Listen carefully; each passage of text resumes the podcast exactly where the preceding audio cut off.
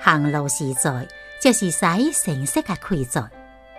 晓得好大，山顶嘅红石映出嘅映秋难嘅，高野当嘅芦苇树植，以及到了背顶拖得青鬼正声来背嘅龙好短嘅，包括了同一只嘅月也未讨厌。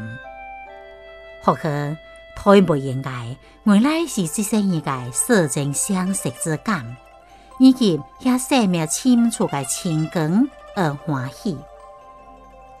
出生于北地安节嘅作家邓东西，形容成色嘅细球为自然嘅花球。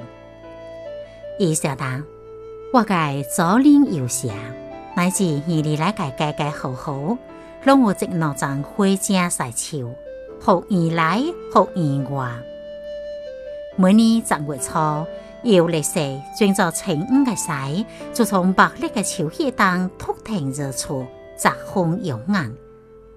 买大车吧，清洗到二来外，天气嘅这黄黄景就够热硬了。无远远嘅北京，也曾经有个作家亲手到二来种落西树，并由此将小儿出名当西小儿。这人就是老谢。老谢写理想的歌手是从大过，二来边直条条挂上过树。